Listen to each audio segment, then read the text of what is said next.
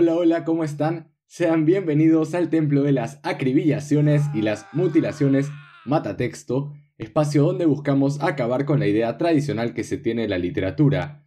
Yo soy Diego Segarra y en esta oportunidad me encuentro como Cid de la Era del Hielo. Solo, solín, solito. Sin embargo, eso no impedirá que tengamos una conversación amena. Así que en este episodio, como ya se ha anticipado en el título, hablaremos de cosas cortas. Y no, mal pensados, no de ese tipo de pobrezas, sino de la composición más chippy dentro de la literatura, el microrelato. Para empezar, podríamos plantear al microrelato como un texto breve escrito en prosa. Y si bien es un texto corto, eh, mucha gente pensará que es fácil escribir un microrelato, es todo lo contrario. Un microrelato consiste en la economía del lenguaje. Es buscar las palabras precisas para poder decir algo. Y ese algo tiene que ser, la mayoría de veces, autoconclusivo, ¿no? Puede arrancar a partir de una imagen o de una historia, pero esa historia no puede irse de las ramas. Es decir, la importancia del microrelato radica en no poner más o no poner menos. Tienes que ponerlo justo. Así que la precisión en torno a lo que se quiere contar es imprescindible. Y se los digo porque, claro, yo sé que todos ustedes en algún punto han escrito y están escribiendo y han tratado de encontrar en qué género pueden encajar. Y seguramente si piensan en un microrelato, eh, podría ser un gran punto de partida de todas maneras para, para poder ir afinando esos vicios y así perfeccionar eh, la técnica narrativa, que finalmente es a lo que uno quiere llegar a la hora de realizar una historia, un cuento que termine pegando, que termine impactando, que termine siendo totalmente recordable para el lector. Vaya, ah, eso explica muchas cosas. Yo, de plano, plantearía una serie de requisitos a seguir, ¿no? Creo que el más importante termina siendo el reto de contar más de una historia al mismo tiempo. Creo que es algo fundamental y no solo en los microrelatos, ¿ah? sino en general en cualquier tipo de composición Contar más de una historia al mismo tiempo permite al lector esa relectura, ese espacio de volver a encontrar significados y definitivamente es una es una forma de llamar la atención. Ahora, vamos a empezar citando al clásico cuento Creo que es el relato más corto que se ha escrito eh, en la historia de los, de los textos, eh, o al menos el más famoso, que es el de Monterroso. Em, ya seguramente lo sabrán, pero es la del dinosaurio, ¿no? Eh, que básicamente dice lo siguiente. Cuando despertó, el dinosaurio todavía estaba allí. ¿Coincidencia? ¡No lo creo! Y claro, uno cuando lo lee así de primeras piensa eh, que simplemente se trata de una persona que ha abierto los ojos dentro de un lugar X que ahorita podrías estar eh, pensando, ¿no? Imaginando y ve al dinosaurio.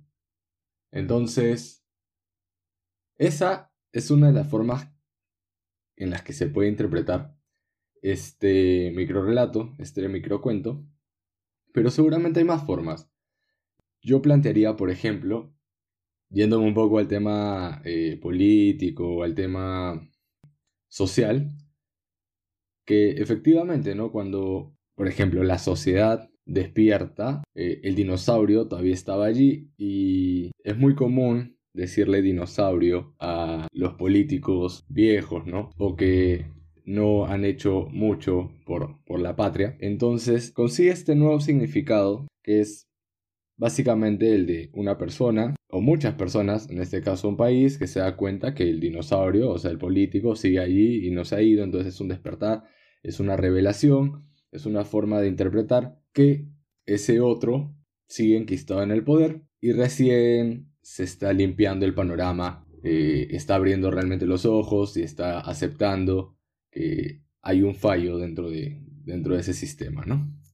Ahora, un buen síntoma para eso, efectivamente, es que pueda ser leído más de una vez y siga teniendo ese impacto, ¿no? Siga generando algo, nuevas lecturas, eh, nuevas formas de, nuevos puntos de, convergencia, eh, más aristas. Es fabuloso cuando uno termina encontrando este tipo de, de composiciones. ¡Magnífico! Y no me voy a remitir solo a este relato, sino en general cuando uno se encuentra una composición que lo hace pensar, que lo hace regresar a la página, que además permite que uno mismo se ponga dentro del, papel de la historia que se cuenta y creo que es más impresionante cuando son tan pocas palabras. Yo quiero tratar de tomar este, esta función de la escritura breve en dos partes, ¿no? La parte del escritor y la parte del lector. Dentro de la parte del lector, ya lo hemos visto, es una forma de aventurarte en más de una posibilidad, algo así como el multiverso. Perdón, ¿dices que es un multiverso? Creí que solo era teoría. Y por otra parte, desde la parte del, del escritor, es entender que una historia no es suficiente. Entonces, yo recomendaría algunas cosas bastante básicas desde mi experiencia, ¿no? Porque yo he participado en algunos concursos de, de composiciones breves, ¿no? De microrelatos He tenido algunas publicaciones ya, algunas menciones también. Oye, mamá, mira lo que sé hacer, parado de manos. Ya te vi, Homero, es muy bonito. Y lo que he aprendido en el camino, porque bueno, abriré un paréntesis para contar mi experiencia y dejar un poco el tecnicismo, y es que cuando yo estaba acostumbrado a escribir cuentos, ¿no? Escribir cuentos de extensión de dos, tres, eh, tres caras. Y un día un amigo me, me, dijo, ¿no? Que me aventurara un poco en el tema de los microrelatos. Y a mí me da un poco de pavor porque eh, es muy complicado. Yo siempre era de esas personas que al inicio, cuando escribe, eh, pone muchas cosas y le cuesta quitarnos, le cuesta escarbar. Va a suceder otra vez. Va a suceder otra vez. Hacer la tierra a un costado para que quede lo más pulcro posible el texto. Y entendí que el microrelato es una manera eh, bastante eh, didáctica eh, y, súper divertida, sobre todo súper divertida para hacer estos ejercicios. Por ejemplo, César no está aquí, pero cuando hablaba con él de esos temas, él me decía como, lo siento los microrelatos como si fueran anécdotas, ¿no? Como pequeños, pequeños guiños. Y es cierto, ¿no? Son, pueden surgir como, como una especie de anécdotas, pero yo sí le veo un propósito más profundo. Eh, entonces, volviendo a la anécdota, eh, me pasó una antología de microrelatos y yo estaba leyéndolos, leyéndolos, eh, y creo que era una antología de algún concurso, ¿no? Que había salido. Y yo leyéndolos dije, yo puedo hacer esto. O sea, creo, me siento en la capacidad de encontrar las palabras pertinentes para crear un mundo chiquitito que puede ser ampliado desde la perspectiva del lector. Entonces, busqué en internet así y encontré un concurso y me metí. No seas tan crédulo, Obviamente no quedé seleccionado porque era mi primer micro relato, no tenía la técnica todavía. Pero esa experiencia fue riquísima. Riquísima porque eh, había una extensión de aproximadamente 100 palabras, máximo 80 palabras, me acuerdo. Y a mí me costaba un mundo llegar a esas 80. Yo tiraba 150 y luego bajar esas 150 a 100 y esas 100 a 80 y seguir contando la historia y sobre todo que funcione, ¿no? Porque una cosa es contar una historia y otra cosa es que se transmita todo lo que quieres. Entonces, esa dificultad de poder tarjar al máximo el, el, el relato fue desafiante, pero abrió una puerta para lo que siguió más adelante, que ya fueron las, las distintas menciones que he conseguido hasta el momento.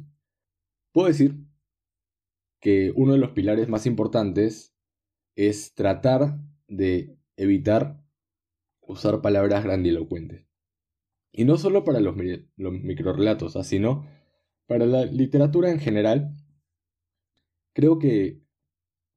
Y a ver, abriendo un paréntesis, yo sé que ustedes este, leen y es bueno eh, tratar de usar las nuevas palabras que nos encontramos, ¿no? Pero a veces, por el afán de querer impresionar. O querer sonar un poco más formales, utilizamos un, un lenguaje que no termina sumando a la propuesta, eh, se va un poco el registro, entonces no es eh, lo más recomendable. Por otro lado, también creo que hay que escoger una imagen y nutrirla sin irte por las ramas. ¿A qué me refiero? Si escoges contar A, no cuentes B. Y si quieres contar B, A tiene que hablar de B.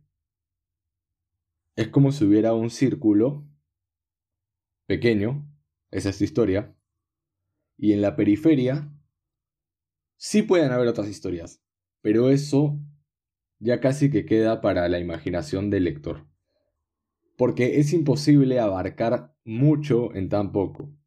Y por eso también resulta tan importante saber qué abarcar.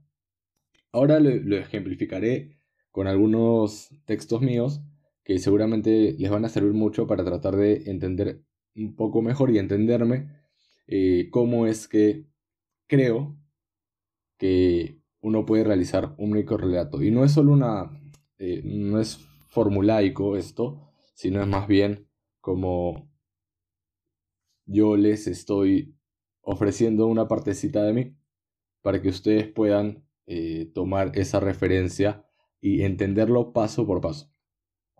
Luego también me di cuenta de que no puedes subestimar al lector, porque eso hace que tu texto pierda vitalidad y pierda fuerza.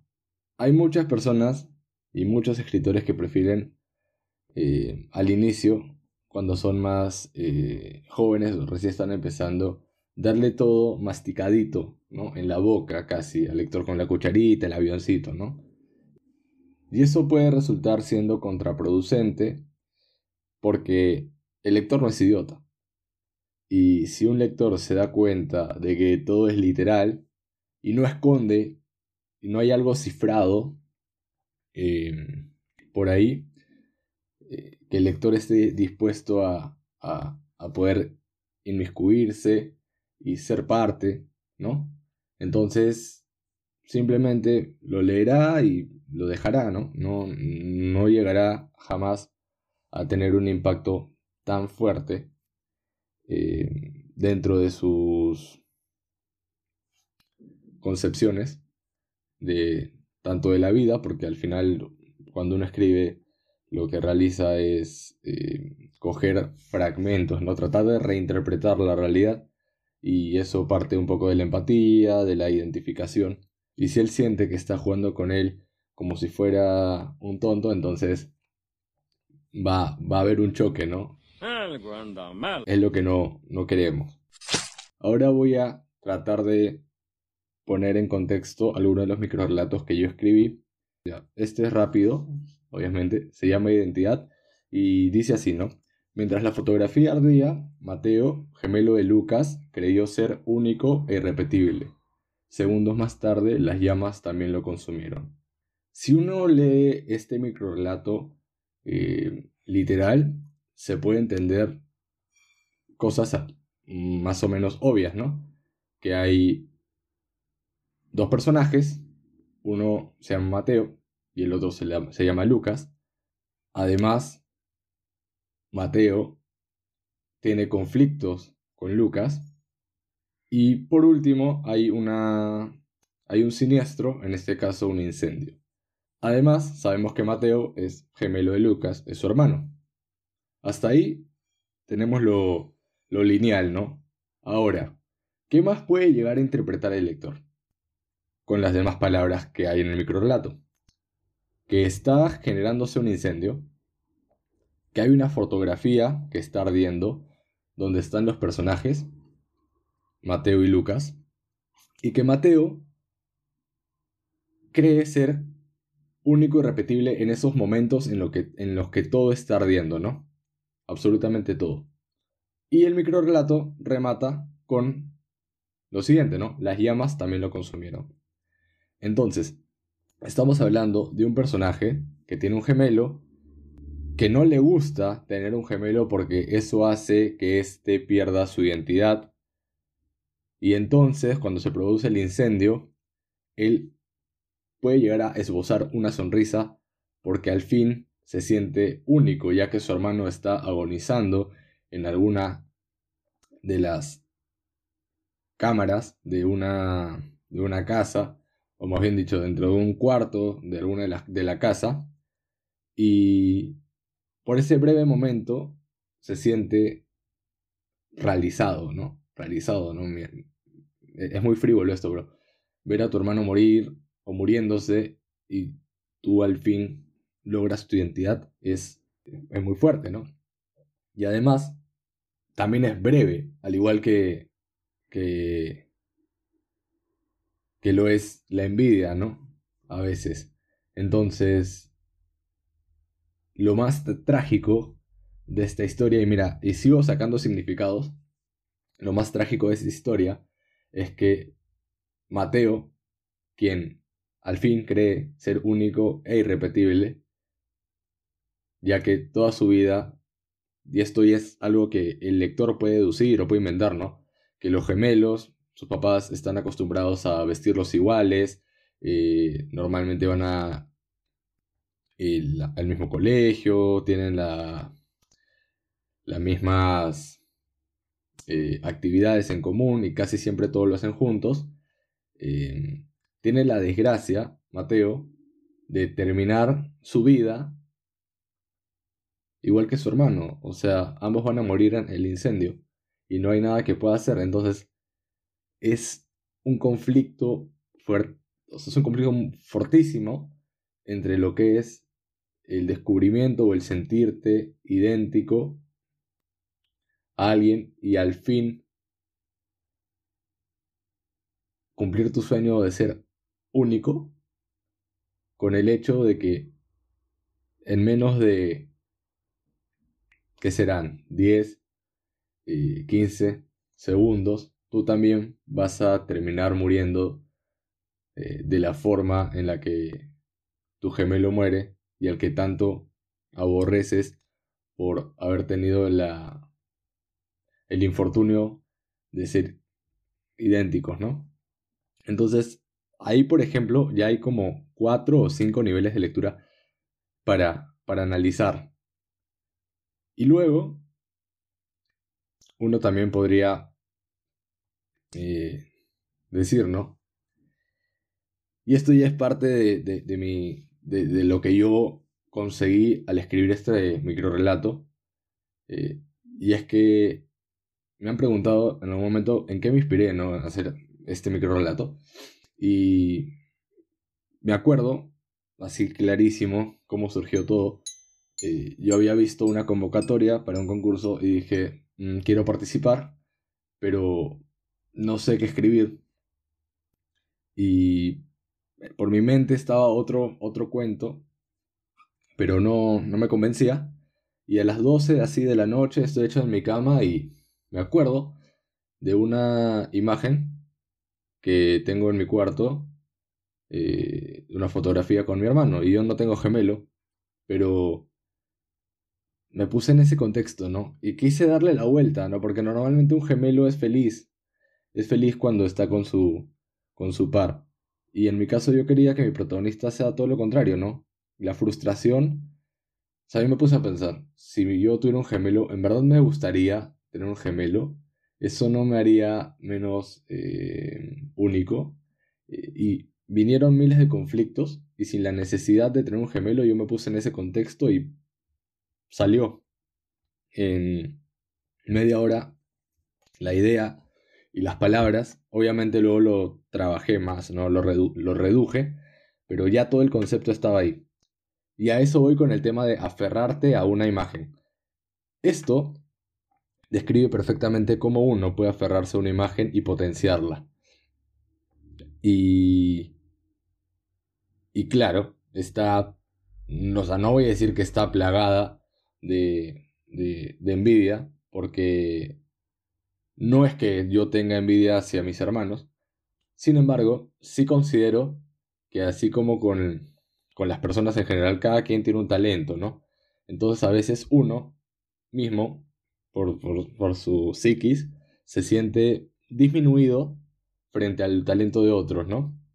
Y claro, en ese, en ese aspecto, en, ese, en esa concentración de, de sentimientos, eh, es que todo esto explota en mi cabeza y sale el microrelato.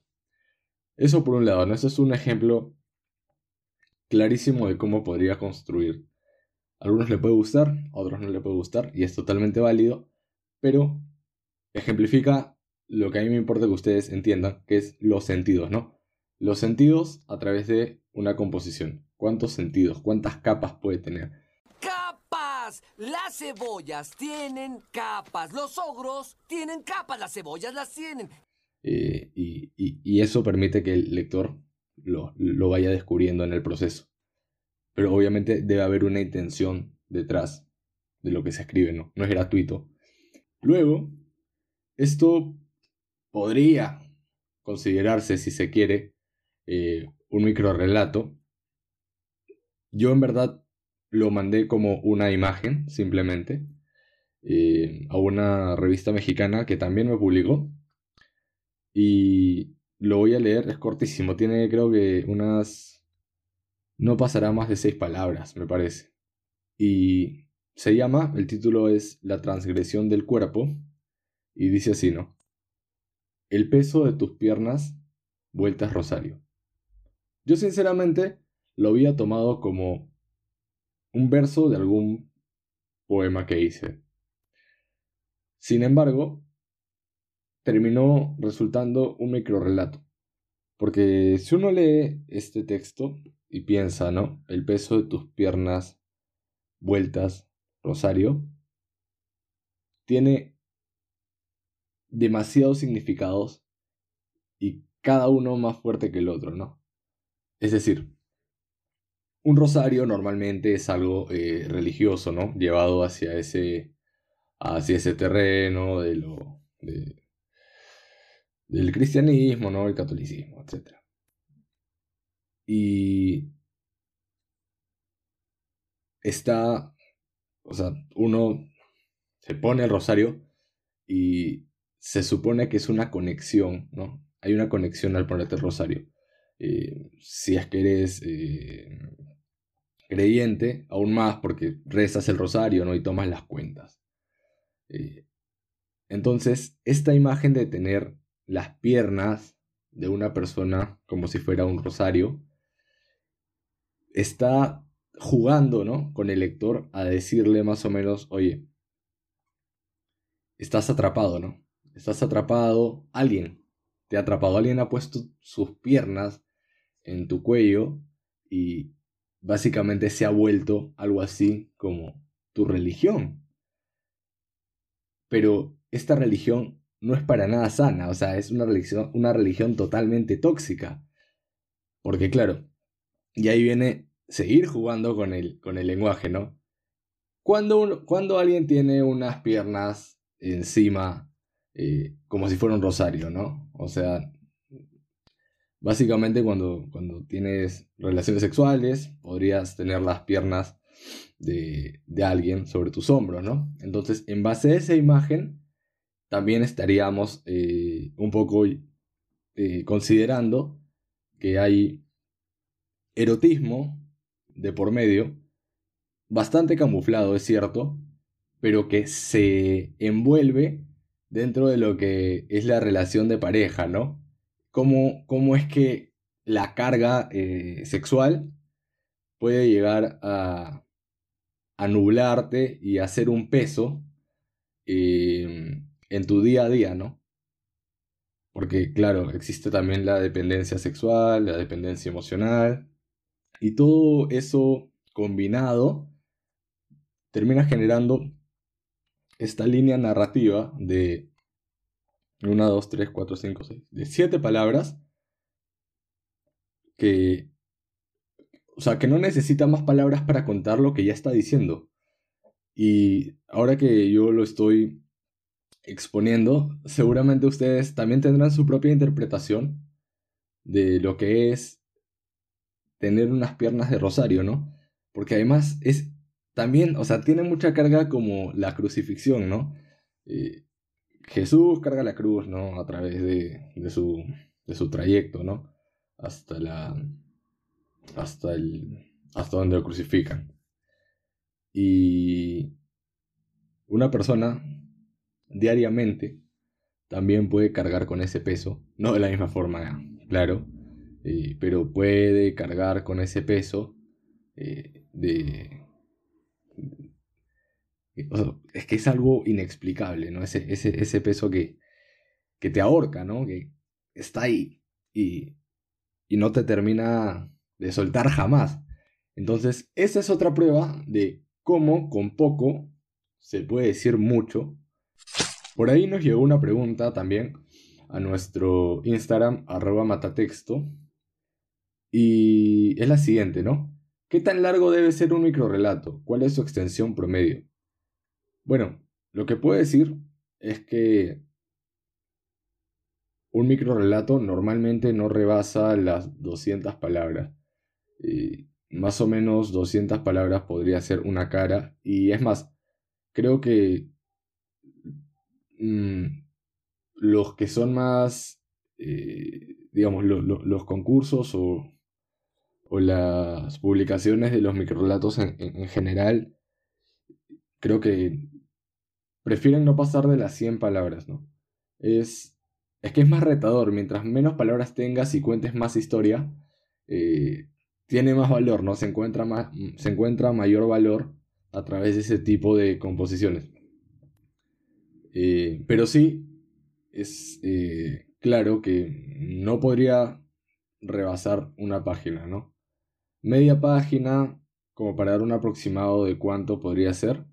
Eh, si en media página estaríamos hablando de unas 100 palabras, ¿no? Eh, eso es lo que a veces eh, se solicita, ¿no? Yo en los que he podido competir he tenido distintas distintos requisitos, ¿no? En uno me pidieron 50, en otro me pidieron máximo 100, en otro me pidieron 80. Entonces, por ahí podríamos sacar un promedio del número de palabras requeridas para realizar un, un micro relato. Y ahora lo que nos corresponde hacer es leer uno de los relatos seleccionados. Así que, vamos a ello. Los vanagloriados martirios de Manuel Martínez. Cuerpos lacerados por montones. Esa era la recurrente escena que los atrofiados canales de los recónditos pueblos del norte y sus alrededores retrataban día tras día. Sin parar, las agigantadas volquetas se aproximaban a las putrefactas fosas y descargaban a los cientos de abatidos en combate. Las sangres azules y rojas se mezclaban en una quimera de ideales, ideales incursionados por las insaciables garras del demonio. En efecto, la revuelta sabanera marcó el inicio de tan devastadora oleada de impulsos. Desde ese arcaico acontecimiento, los deseos por tomar el poder no habían parado de incrementar y el estandarte de funciones se contaba por miles. La ficha despachada por los austeros tiquetes ferroviarios de la capital emanó los apasionados aires de revuelta hacia las convergentes laderas del norte. Los alejados asentamientos se convirtieron en el perfecto campo de descarga de ilusorias chispas, de ahí que los terratenientes del condado meridional asimilasen el vacío en la producción que conllevara tal falta de mano de obra y decidieran dar fin a la sanguinaria arremetida. Por tanto, una barrera imaginaria dividiría el pueblo, uno de los tantos pueblos marcados por la aberrante necesidad de opresión y sublevación de unos hacia otros, y dictaminaría lo que se conoce como la línea de muerte. Aquel que decidiese conservar su posición debía hacerse distinguir con determinado símbolo en sus impresiones.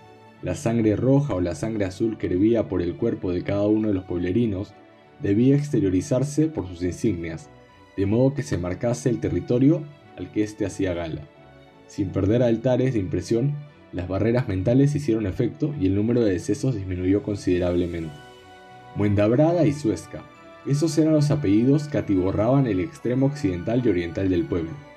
Ninguna acción que concerniera su pequeño trozo del dividido pastel de terrenos ondulantes le era esquiva. Por una parte, los ensalzados aires de resistencia y sublevación eran liderados por el comandante Petronio Muendabrada. La justicia divina en contra de los indeseables rojizos era dictaminada por su bastón sepulcral. Su desairada cabeza representaba la fortificación de ideales del noroccidente. Por otra parte, los caudillos alzados en arremetidas gestas heroicas eran encabezados por el libertador Parmenio Suesca. Su fortificado bigote y sus erizados cabellos preponderaban la elevación y arrancaban el ultraje de su lucha en contra de los azules. Las edificaciones del suroriente cosechaban el alza en armas en contra de sus enemigos.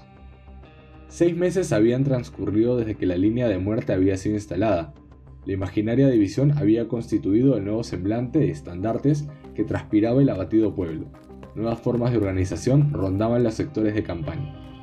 Rebobinando los calendarios, la exhalación de pasiones y el florecimiento de pudores vividos más allá de la matanza de razones llevó a uno que otro ser escurridizo a colmar sus deseos y unir las vanagloriadas sangres. Así, Edelia y Augusto, un par de agraciados enamorados de castas dispares, juntaron sus sensaciones y encomendaron su suerte a los terrenos de lo inexplorado. Poco antes de sublevar sus ideales ante los ángeles guardianes, los escurridizos amantes encontraban gracia fuera de sus aposentos y mervaban pudor alguno. El retoño florecía bajo el estandarte rojizo de su madre. Dos pétalos eran suficientes para que las nuevas corolas materializasen el conjunto del absoluto, mientras su padre se perdía entre los frondosos matorrales azulados. Insurrectos endiablados, esos eran los enfilados hombres que decidían cruzar la línea de muerte para saciar sus inmaculados deseos. Por esto, Augusto Muendrabrada era el azul encargado de poner en su lugar a quienes la codicia sobrepasase los estados de la razón. Carretillas cargadas con los fusilados entes reverdecían las inhóspitas calles del asentamiento de guerra. Días de vientos consumistas se postraban en la meseta que adormecía los aires de revuelta. Mientras las balas del arma de Augusto sentenciaban el paso a la postrera vida de los acrecentados rojos, sus impulsos se centraban en las incontrolables ganas de estar al lado de su amada Delia y de su creciente retoño. Comerciando ilegalmente telares, accesorios y banderas rojas, el joven esclavo ideal se pintó de sangre subversivas y decidió pasar al mundo de los cadáveres vivientes, amparando el rescate de su encarcelada misela junto a su germinante vástago. La línea ferroviaria del suroccidente del pueblo los esperaba para abrirles las puertas a un mundo sin división de reclusión de ideales, un mundo digno de vivir. Colinas envueltas en trópeles de remolinos dispersaban los faunos que la sociedad demarcaba como barreras impenetrables, a lo que el aguerrido Augusto se encaminó en buscar la salvación de sus placeres, llegando al aposento rojizo de los Suesca. Las mieles que dibujaban los lumbrales de la augurada edilia se iluminaban. La salida fue rápida y sin dilación, el aspecto similar de Augusto con Eugenio, el hermano lisiado de Edilia, los hizo encaminarse hacia la estación ferroviaria sin mayores turbaciones. Al encallar en el punto de partida, los vagones de los trenes se preparaban para emigrar hacia aires pacíficos. El poco equipaje que el par de enamorados llevaba estaba siendo empacado por Augusto en el vagón final, mientras Elia se acomodaba en los asientos delanteros y esperaba a su amado. Al empezar su trayecto hacia el vagón principal, una lanza, convertida en proyectil balístico, fusiló el cráneo de Augusto, el cual cayó al suelo inmediatamente. Su padre, Petronio Mondabrada, había mermado los agitados aires ante tal acto de traición. Rápidamente, los pájaros infiltrados en la estación ferroviaria habían hecho eco de la fuga de su hijo, y el mismo mandamás de los azules había ejecutado acto de justicia en contra de semejante insurrecto endiablado. Cuando el fulgurante sonido del proyectil se adentró en los aposentos de la constipada Edelia, el tren se abrió paso por los ajustados rieles. En tanto, los lamentos de la mujer estremecían hasta las laderas que constituían el pueblo y se llenaban de desgracia. El pequeño Eugenio se retorcía en sus tormentos y los martirios vanagloriaban a uno de sus tantos mártires. Bueno, ahora sí, vamos a hablar acerca de este texto y creo que es muy pertinente haberlo tocado aquí dentro del episodio de microrelatos. ¿Y por qué lo digo? Porque siento que hay una historia que es interesante de acuerdo a la fórmula que ya se ha visto acerca de los amores prohibidos, pero le da un giro hacia eh, el, padre que termina con, su hijo. Entonces, es, es, una imagen fuerte. Además, me hizo, no sé, me hizo recordar esto de los rojos y los azules con los viajes de Gulliver. Em, y, y ahora, ¿por qué digo que es pertinente? Porque siento que se puede seguir recortando. Por ahora es un texto que hace ver que Manuel es una persona que le gusta escribir, eh, que tiene una facilidad para la escritura, pero que todavía tiene estos vicios de sobreadjetivar, eh, poner eh, palabras que podrían ser reemplazadas por unas más simples o generar eh, imágenes a través de, de muchas palabras. Y a veces eso no es muy bueno porque eh, termina repitiendo la intención eh, mientras hacía la lectura por ejemplo se me hizo un poco difícil respirar porque habían párrafos un poco, eh, no, o sea, un poco extensos dentro de lo que podría considerarse cargado, ¿no? Cargado, muchas palabras eh, innecesarias. Y claro, eso al final termina haciendo un bajón en, la composición total.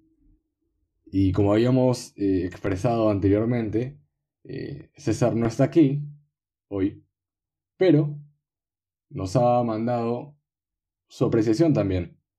Y antes de, escuchar su apreciación, yo igual voy a dar mis, mis, mis puñaladas.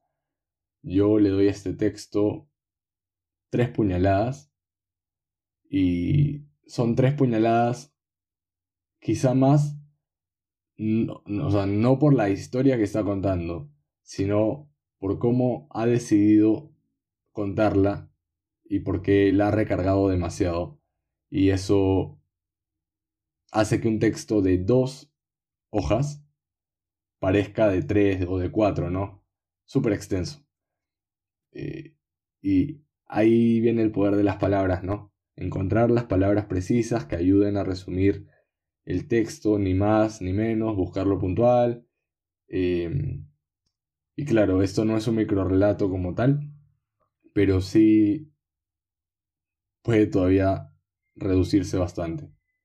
Eh, bueno, sobre los vanagloriados martirios, eh, creo que ya el título anuncia cuál es el principal problema del texto, ¿no? Hay un exceso de adjetivación y de uso de palabras rebuscadas que dificulta mucho la comprensión. Eh, un relato mm, tiene que contar una historia de la manera más cautivante y más directa posible. Y en realidad la historia demora mucho. Hay varios párrafos de contexto al inicio que no aportan demasiado, ¿no? Eh, al final el núcleo de la narrativa se basa en, esta pareja, en estos amantes y quizás también un poco eh, en los padres, pero hay demasiada maleza que está, se confunde, ¿no? Un tratamiento de palabras rebuscadas, adjetivación, como si escribir en complicado fuera un mérito. Entonces se ve un poquito forzado y hasta pretencioso. La principal recomendación sería eh, aligerar el texto, hacerlo más directo. Una palabra eh, se debe colocar eh, cuando cumple con una función, ¿no? con la función de expresar, de transmitir, no simplemente por adorno. Creo que hay demasiado énfasis en proponer una forma, como digo, este, demasiado rimbombante y hay poco énfasis en transmitir la historia con claridad, que parece que hay una historia eh, o un relato que puede ser interesante, pero es lo que menos protagonismo tiene. Entonces eh, hay que pulir muchísimo, ¿no? A veces se confunde el hecho de escribir bien con escribir en complicado, con demostrar al lector qué tantas palabras se sabe. Mientras más rebuscado sea el texto y más sobrecargado, a mayor cantidad de lectores va a alejar. Eh, y bueno, por eso, por el hecho de que hay una, forma que no permite comprender siquiera la, historia o que en todo caso la empantana demasiado, yo le lo sanciono con cuatro puñaladas ya al borde de la muerte, un texto agonizante. Hemos llegado al final de este episodio. Espero se hayan divertido, hayan tenido un espacio recontra didáctico para entender cómo es que se gesta desde los inicios un microrelato e inspirarlos a ustedes a que también escriban, ¿no? A que sigan escribiendo, que se atrevan a hacer microrelatos, porque además es una herramienta muy chévere para justamente hacer este ejercicio de poner lo indispensable dentro de un texto y cortar esos, esos vicios. Y también daré una recomendación final, no sé si llamarlo recomendación, sugerencia, pero por ejemplo, en Facebook hay una página que se llama Cursiva, que de vez en cuando plantea una palabra y tú tienes 15 eh, más para crear una historia. Entonces, no sé, ellos ponen la palabra mm, detective y tú tienes que crear una historia que use esa palabra dentro de las 15 que te proponen, ¿no? Entonces, como si fuera un juego, ¿no? Eh, si quieren seguir practicando, pueden ingresar a esa página y, y utilizar esas, esos contenidos para ustedes poder eh, escribir algo, ¿no? Y e igual así, si no quieren atreverse todavía a poner algo así en, en Facebook, ¿no? Podrían hacer el ejercicio de preguntarle a alguien de su familia, ¿no? Todos los días una palabra y en base a esa palabra ustedes mismos ir creando estas micro, microficciones que, que de micro solo tienen el nombre porque al final, como hemos visto, eh, tienen muchísimo para explotar a la hora de ser escritos y a la hora de ser leídos. Y nada, con esto me despido. Chau, chau. Nos vemos la próxima, en el próximo episodio.